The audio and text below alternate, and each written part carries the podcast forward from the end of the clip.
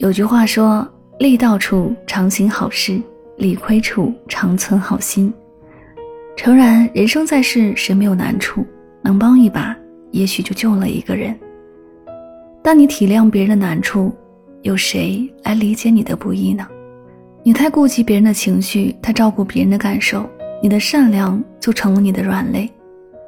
经历过一些事，才知道原来自己的好意，在有些人眼里什么都不是。人生呢，不必太善良，善良的前提是保护好自己。汉代贾谊新书有言：“爱出者爱返，福往者福来。”可善良若是给错了人，那只会让你心寒。你掏心掏肺的对一个人好，事事都把他放心上，心疼他，体谅他。你为他做了一百件事，他不会记得。有一天你不做了，他反倒会怪你。你对他人的好被当做廉价的物品，时间久了就被视为理所当然。《生活大爆炸》里说：“你太善良了，这个世界将把你啃得尸骨无存。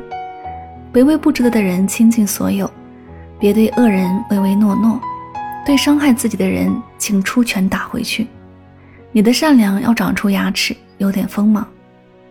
我们从小总是被要求做善良的人，可走上社会，我们发现善良是有门槛的。行善事固然是最好的善良，但若是无能为力，不作恶即是善。先照顾好自己，才能有余力帮助别人。能力范围之外的事情不帮，是对自己的善。在人生这场风雨里，先为自己打好伞，才是正道。不必为了给别人送伞而自己淋得湿透，只需要在伞足够大、伞下有足够空间时，轻轻问一句：“你要一起躲雨吗？”生而为人，务必善良。